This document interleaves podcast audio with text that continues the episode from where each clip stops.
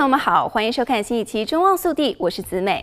加州州长 Gavin Newsom 政府近日宣布，加州明年最低工资上调至每小时十五点五美元，并称这是由通货膨胀导致的。自明年一月一日起，不论企业的雇员有多少，加州最低工资将跃升至每小时十五点五美元，这个时薪也是美国所有州当中最高的。目前，雇员超过二十五人的公司最低时薪是十五美元；雇员在二十五人及以下的公司是十四美元。根据加州法律，如果通货膨胀增长超过百分之七，最低时薪需增加到十五点五美元。而加州财政部表示，他们预测当二零二二年财政年六月三十日结束时，通货膨胀率将比前一年高出百分之七点六，从而触发这次最低工。工资上涨。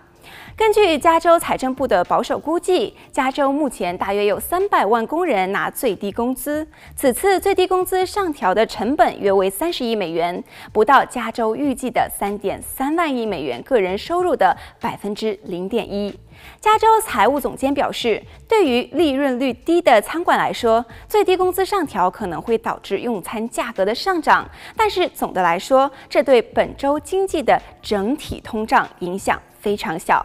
自二零二一年初以来，美国年通胀率急剧上升。根据美国劳工部公布的数据，衡量商品和服务价格的消费者物价指数 CPI 四月环比上涨百分之零点三，同比上涨百分之八点三，稀释了美国消费者的购买能力。疫情期间，劳动力短缺促使许多的公司增加工资，有时必须超过最低工资才能够吸引和留住工人。在纽森最新的预算当中，还包括一项新计划，向医院和养老院的员工发送一千美元的支票，以表彰他们在疫情期间的危险工作。如果医院或疗养院同意再增加五百美元，州政府将予以匹配，总额为两千美元。其实，早在二零二一年一月一日，美国各州就有许多低收入工人的工资都已经上调。在这二十个正在提高最低工资标准的州当中，一些州只提高了几美分，而另一些州则是提高了一美元，甚至是更多，朝着每小时十五美元的最低工资标准这样的目标而前进。好，本期节目到这里就结束了，我们下期节目再见。